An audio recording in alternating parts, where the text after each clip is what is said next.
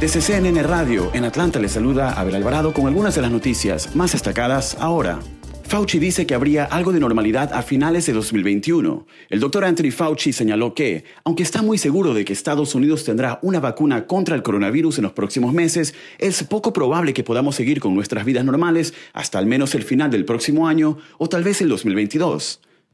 El principal experto en enfermedades infecciosas del país sostuvo el martes que, si para el segundo o tercer trimestre de 2021 se ha vacunado a una proporción sustancial de la población, sería para finales de 2021 y tal vez incluso para 2022, cuando Estados Unidos comience a tener alguna apariencia de normalidad.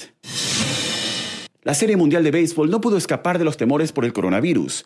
El tercera base de los Dodgers de Los Ángeles, Justin Turner, fue retirado del sexto juego de la serie antes de que terminara con el triunfo de su equipo porque recibió una prueba positiva de COVID-19. La celebración en el campo por parte de los Dodgers se llevó a cabo con mascarillas. El comisionado de las grandes ligas, Rob Manfred, dijo en una entrevista en el campo con Fox Sports que era una noche agridulce para ellos porque estaban contentos por el triunfo en la Serie Mundial, pero estaban preocupados por el diagnóstico positivo de Turner.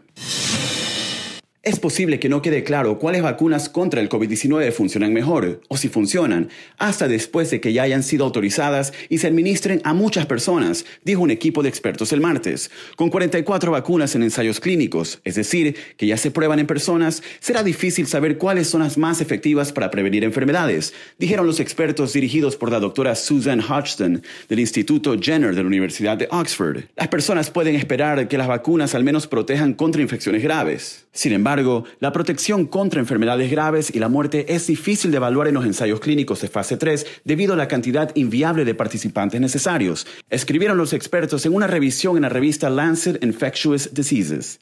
Les invitamos a escuchar el podcast Coronavirus Realidad versus Ficción con el doctor Elmer Huerta, oncólogo y especialista en salud pública. Son segmentos informativos diarios que les ayudarán a entender mejor este virus. Recuerden que pueden escucharlo en su plataforma de podcast favorita.